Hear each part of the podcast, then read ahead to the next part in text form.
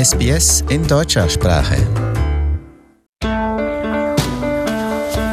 Herzlich willkommen zum Podcast Abenteuer lesen. Ich bin Adrian Blitzko, mir gegenüber sitzt, raten Sie mal wer? Natürlich, tada, Eva Mura. Hallo Eva. Hallo Adrian. Du hast die Koffer gepackt, wie ich sehe, weil wir gehen hin und wieder mal auf Weltreise. Du warst gerade kürzlich in einem europäischen Land und hast da jetzt welche Bücher mitgebracht in deinem Koffer. Machen wir noch den mal auf heute. Ich kann nur sehen, dass ein ganz großer Buchstabe drauf geschrieben ist F. Und F, lass mich mal raten, steht für Frankreich. Ja, und? Das äh, fällt mir jetzt so auf die Schnelle nicht ein aber wir werden sicher gleich darauf stoßen. Also heute wieder einmal rund um die Welt Bücher aus F.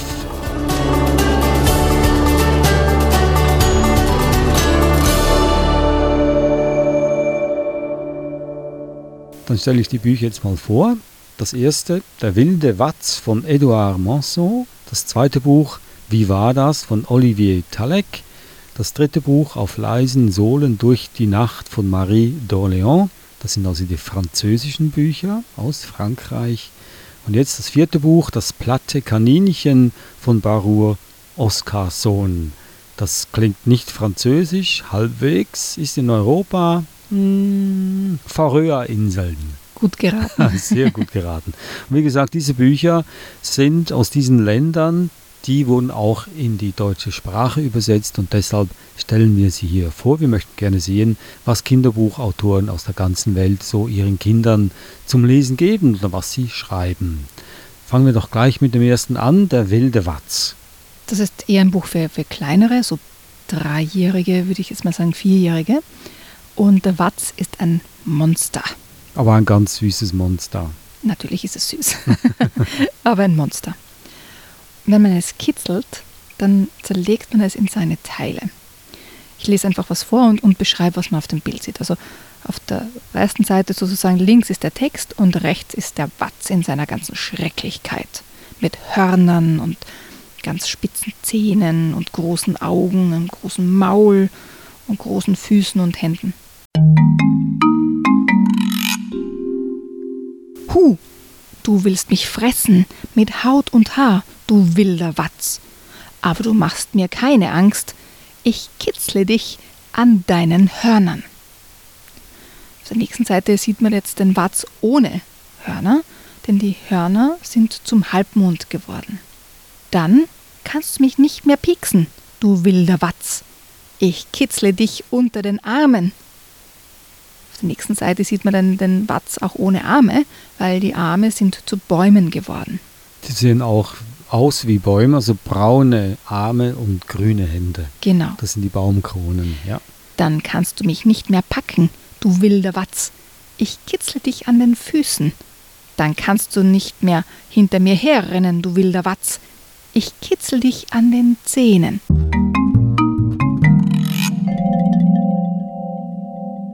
Und so weiter und so fort. Also man kitzelt den Watz und er verliert den jeweiligen Körperteil und dieser Körperteil wird zu einem Teil des Bildes. Bäume, Mond und so weiter. Aus dem Schreckensmonster wird quasi ein, ein Bild am Schluss. Eine ganz tolle Idee. Ja. ja. Faszinierend, vor allem weil also die, die Teile ja wirklich so sind. Zum Beispiel aus ähm, dem, dem, Unterkörper sozusagen, das ist wie ein, ein blaues Quadrat, wird ein Haus und aus den Ohren wird die Tür und das Fenster. Ja, und ich muss sagen, wenn man also keine Ahnung hat, dass dieses Monster sich in ein Haus oder eine Landschaft verwandelt, man kommt nicht drauf, weil äh, das fertige Bild des Monsters sieht wirklich nach einem süßen Monster aus und kommt als Überraschung, dass da auch ein anderes Bild entsteht. Also hat auch nichts mit Transformer zu tun, so Nein. diese Autos, die sich in Roboter verwandeln können. Und dass es überhaupt auch umgesetzt wurde in ein Bilderbuch, muss ich sagen, Chapeau. Absolut, ja. Und auch, ich denke mir einfach, die ganze Umsetzung ist so entzückend, dass man auch Kindern mit, mit drei Jahren erklären kann, auch wenn es sich vor Monstern fürchtet, die sind gar nicht so schrecklich, wie sie aussehen, wenn man sie kitzelt. Ja, wenn man sie kitzelt, ist auch eine Sache der, des Standpunktes, der Ansichtsweise. Also man kann ja auch was anderes sehen in einem Monster, wie hier in diesem Fall, man sieht dann eine schöne Landschaft. Genau. Mit Das, einem äh, heimeligen Haus. Ja. Also würdest du sagen, ein pädagogisch sehr wertvolles Buch? Kann man hier einfach mal so Sterne verteilen? Ich, ich finde es ein, ein wirklich, wirklich gelungenes Buch. Also jetzt vom, von der Illustration her, vom Text her, von der gesamten Umsetzung als, als Kinderbuch und Bilderbuch ist es einfach wirklich ein Schatz. Also jetzt hätte ich gerne, dass äh, derselbe Autor auch mehrere andere Bücher geschrieben hat oder kreiert hat, die das gleiche machen. Es gibt noch ein zweites, Ahoi, kleiner Pinguin von ihm. Aber ob das auch so aufgebaut ist, das würde mich jetzt interessieren. Sieht eher dann auch aus wie ein Büchlein für ganz, ganz kleine, ein Plastikbüchlein, Mhm. so dass es unzerstörbar ist. Aber das Konzept, Eva, ich bin hier absolut begeistert. Ich finde das toll. Es, es ist auch ein, ein ganz, ganz Ja. tolles Buch. Also wirklich sehr, sehr, sehr zu empfehlen. Es ist schade, dass meine Kinder schon zu alt sind dafür. Also ich bin ja schon weit über das Alter deiner Kinder und bin begeistert. Also ich würde es mal versuchen mit deinen Kindern. Auch sehr ästhetisch ansprechbar, muss ich sagen, von den Farben her und die Formen. Der wilde Watz, eines meiner Lieblingsbücher für das heutige Jahr, kann ich sagen. Wow. Ja, und wenn ich Sterne verteilen müsste, würde ich jetzt ähm, fünf Sterne geben. Von wie viel? Fünf. Von fünf. Ja. Ja, ich, ich stimme mit dir überein. Also es ist wirklich eines der, der schönsten Bilderbücher oder der, der lustigsten und am besten umgesetzten, die ich, die ich heuer ähm, gesehen habe. Es ist ja nicht, nicht heuer erschienen, sondern schon vor zwei Jahren, aber ähm, denke mir, es ist wirklich wert. Kann man das auch mehrmals lesen mit den Kindern? Natürlich. Vor allem kann man ja auch ein Spiel draus machen. Während man liest, dass man den Watz kitzelt, kitzelt man das Kind an den Füßen, an den Händen. Ja. Eine ganz böse Überraschung, wenn dann das eigene Kind sich plötzlich in ein, ein Gemälde In verwandelt. einen Watz verwandelt. Oder in einen wilden Watz. Gut, also wir trennen uns jetzt von diesem Buch, von diesem wunderschönen Buch Der wilde Watz von Edouard Manson aus Frankreich und gehen zum nächsten französischen Buch. Das nennt sich Wie war das von Olivier Talek. Auch das ein Buch für kleine, ganz, ganz kleine Leser. Ja, aber auch für, für etwas Ältere, weil es wirklich spannend aufgebaut ist, auch wenn es sehr kindlich wirkt. Und zwar geht es darum, dass quasi auf einer Seite sind Bilder und wenn man dann umblättert, wird man etwas gefragt, was auf dem vorherigen Bild war. Also man sieht auf der linken Seite sieht man ähm, sechs Figuren, Kinder, Tiere mit unterschiedlichen Kappen auf, die da stehen und sitzen. Und auf der rechten Seite ist ein, ein Mädchen mit einer Kerze und dann heißt es, lösche das Licht, indem du die Kerze auspustest und blättere um. Also man kann das natürlich dann auch spielen und die Kerze quasi auspusten und dann umblättern. Auf der nächsten Seite sieht man dieselben Figuren, aber im Dunkeln, also nur die Augen leuchten, sonst sind die Figuren schwarz. Und auf der rechten Seite ist dann eine Frage. Wer trägt einen gelben Schal? Ich weiß nicht, wie es dir geht. Ich schaue die Bilder meistens nicht so genau an, dass ich mich erinnern kann, welches dieser Figuren einen gelben Schal hatte. Wir verraten jetzt auch nicht, welches, welches Tier das war. Und so geht es eben weiter. Zum Beispiel dann Olive, also Olive. Wovor hat Olive Angst? Und wenn man dann umblättert, kommt dann zum Beispiel die Frage, welche Farbe hat die Unterhose von Olive? ja.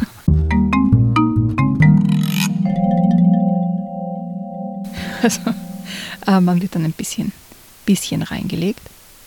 Aber das ganze Buch ist eben so aufbereitet, dass auf einer Seite ist sozusagen ein Bild und auf der nächsten Seite ist dann eine Frage für irgendein winzig kleines Detail.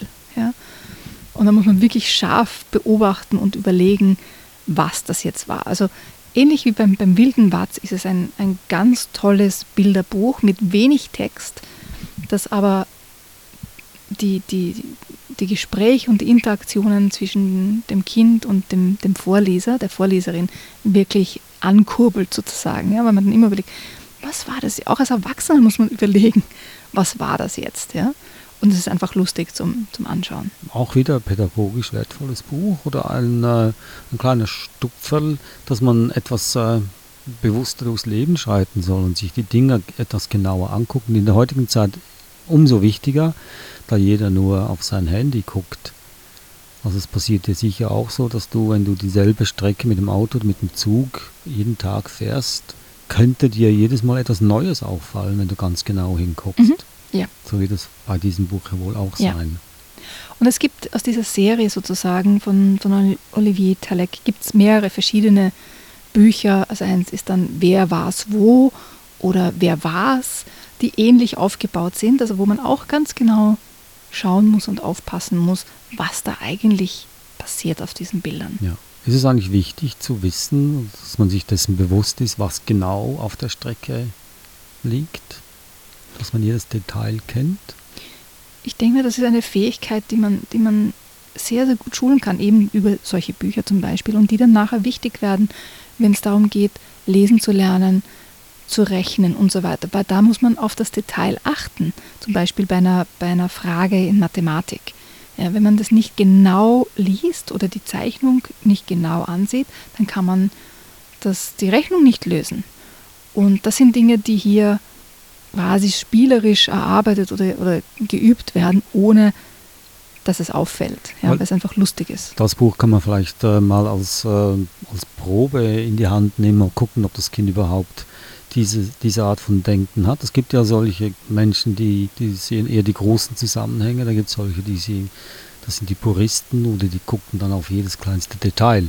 Man muss ja das Kind nicht dazu zwingen, auch äh, jemand zu sein, der auf das kleinste Detail guckt, oder?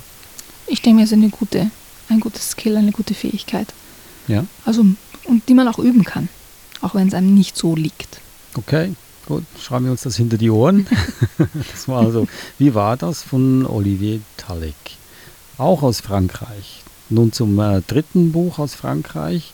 Das dann schon etwas für die älteren Leser, eher ein Roman. Ja, Roman würde ich jetzt nicht sagen. Es ist eher so eine Mischung zwischen.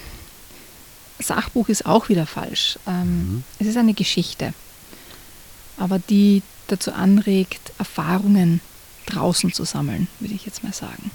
Also es geht um die Nacht, Lass uns noch den Titel erwähnen. auf leisen Sohlen durch die Nacht. Von Marie d'Orléans. Und zwar ist das ganze Buch in, in so einem fast mystischen Blau gehalten. Also quasi die Nacht wird durch das Blau symbolisiert. Man sieht auch alles so, wie man es in der Dämmerung sehen würde. So ein bisschen verschwommen, nicht ganz klar. Aber man sieht Details, aber man muss schon auch genauer hinsehen. Sobald das Dorf hinter uns liegt, nehmen wir den erdigen Geruch nach trockenem Gras und den Gesang der Heuschrecken wahr. Allmählich tritt alles aus der Dunkelheit heraus, denn unsere Augen gewöhnen sich an die Nacht. Wir verlassen die Straße. Oberhalb des Tals steigt der Weg sanft an. Plötzlich taucht ein Zug auf. Kreischende Achsen, ratternde Waggons. Dann ist es vorbei. Von neuem herrscht wieder tiefe Stille. Wir tauchen ins Unterholz ein. Dort riecht es beruhigend nach Rinde und feuchtem Moos. Unter unseren Füßen knistern die dürren Zweige. Farnwedel wiegen sich am Wegesrand.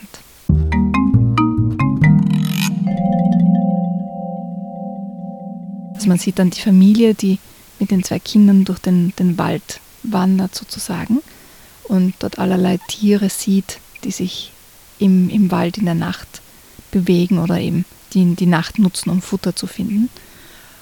Und das ganze Buch vermittelt diese ruhige Abend- oder Nachtstimmung und macht Lust darauf, gemeinsam rauszugehen und die Nacht auch einmal zu erleben und zu erforschen. Wir gehen, ich weiß nicht, wie das bei dir ist, aber in der Stadt gehst du ja mit Kindern ganz wenig wirklich hinaus in einen Park zum Beispiel, ja, oder auch am Land gehst du ja selten dann in den Wald in der Nacht.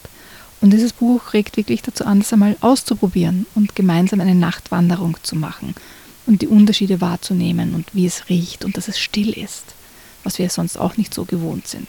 Darum geht es also in diesem Buch. Und es ist quasi eine Entdeckungsreise, nicht unbedingt eine Geschichte, die uns durch das Buch führt, sondern eher die Kraft der Bilder und das Geheimnis der Entdeckung, also was man so alles doch in, trotz der Dunkelheit entdecken könnte. Genau.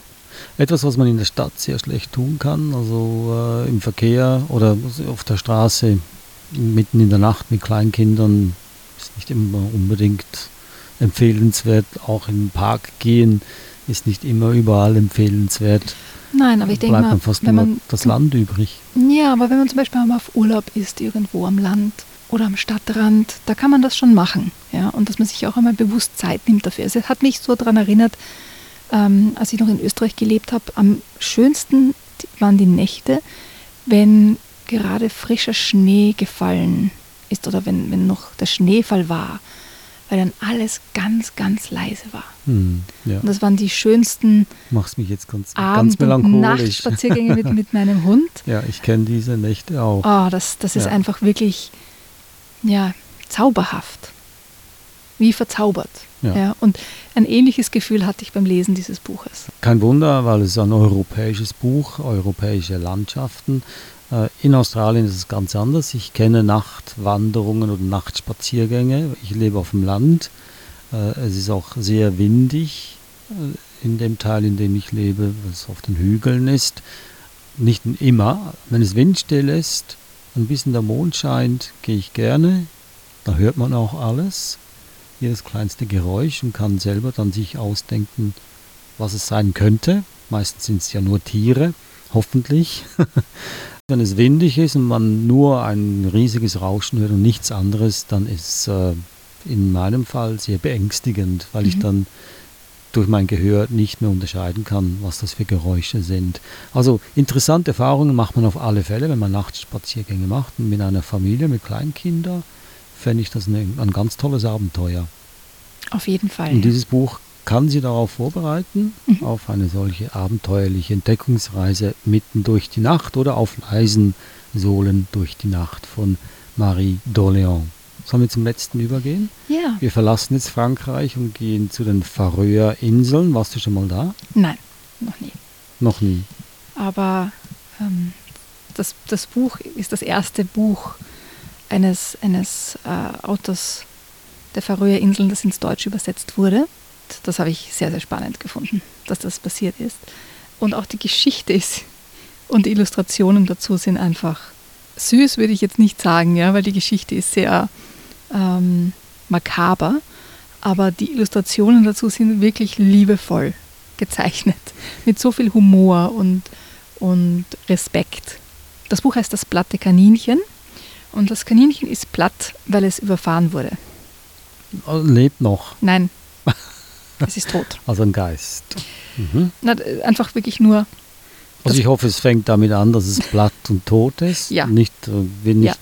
beschrieben, Nein, nein, nein, nein. wie es passiert ist. Ja. ähm, es geht darum, dass ähm, der Hund und äh, die Ratte finden das plattgefahrene Kaninchen. Der Hund glaubt sogar, dass er das Kaninchen kennt. Und irgendwie finden sie, dass es nicht sehr schön sein kann, wenn man da jetzt plattgefahren auf dem Asphalt legt. Und holen das Kaninchen sozusagen vom Asphalt runter. Kratzen es. Kratzen es sozusagen runter oder rollen es auf, besser gesagt Ja. und gehen nach Hause und überlegen, ähm, was sie jetzt tun können und beschließen, dass das plattgefahrene Kaninchen eine tolle Bestattung braucht und fangen dann an, die ganze Nacht ähm, zu hämmern und zu zimmern und dem, dem plattgefahrenen Kaninchen quasi ein, ein schönes ähm, Begräbnis, eine Luftbestattung zu geben. Dieses Buch ist einerseits eine Möglichkeit jetzt mit Kindern über Tod und über Begräbnisse und verschiedene Rituale zu sprechen, aber einfach auch die Illustrationen und, und die liebevolle und respektvolle Art, wie es umgesetzt wurde, zu genießen. Also wirklich ein, ja, wie, wie alle anderen Bücher heute, ja. wirklich ein empfehlenswertes Buch und Ja. ein, ein schönes Buch, jetzt auch von den Illustrationen her. Kannst du uns ein Bild beschreiben? Ähm, ja, also zum Beispiel eines der Bilder ist, wie eben der Hund und, und die Ratte, die so wie eine kleine Maus aussieht, ähm, am Straßenrand auf dem Gehsteig stehen und auf das Kaninchen schauen. Und das Kaninchen, also die, die zwei Figuren, die Ratte und der Hund, sind quasi wie dreidimensional unter Anführungszeichen gezeichnet, ähm, mit einem Schatten dahinter. Und das Kaninchen ist wirklich platt, also zweidimensional gezeichnet. Also das ist auch, äh, denke ich einfach, ja, von, von den Zeichnungen her einfach, auch von den Ausdrücken her, zum Beispiel in einer Szene ähm, sitzen der Hund und die Ratte eben auf, auf einer Bank und überlegen. Man sieht richtig am Gesichtsausdruck, wie sie nachdenken. Und das ist irgendwie auch total lustig gezeichnet. Also ein rührendes Buch und eins der wenigen Bücher, bei denen man sagen kann, wir wissen, wie es endet.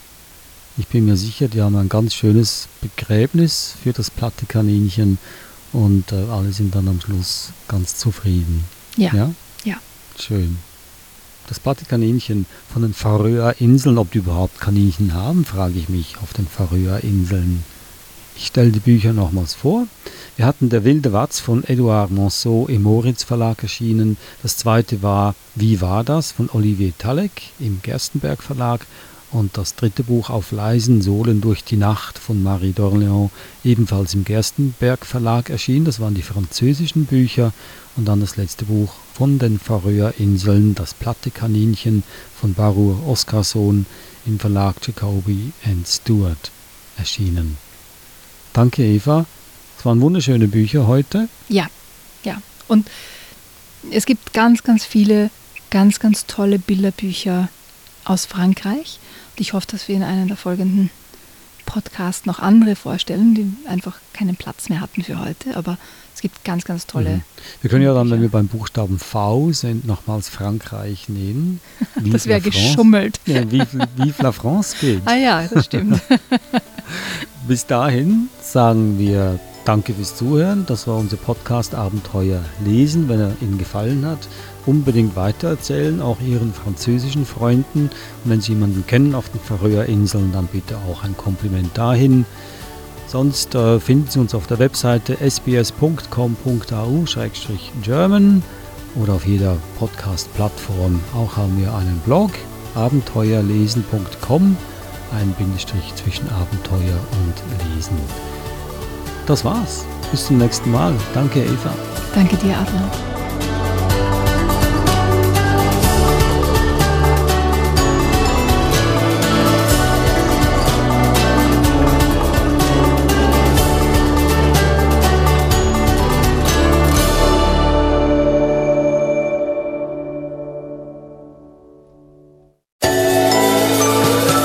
Der Suche nach einem guten Kinderbuch? Wertvolle Tipps finden Sie im Podcast Abenteuer lesen. Jede Woche neu.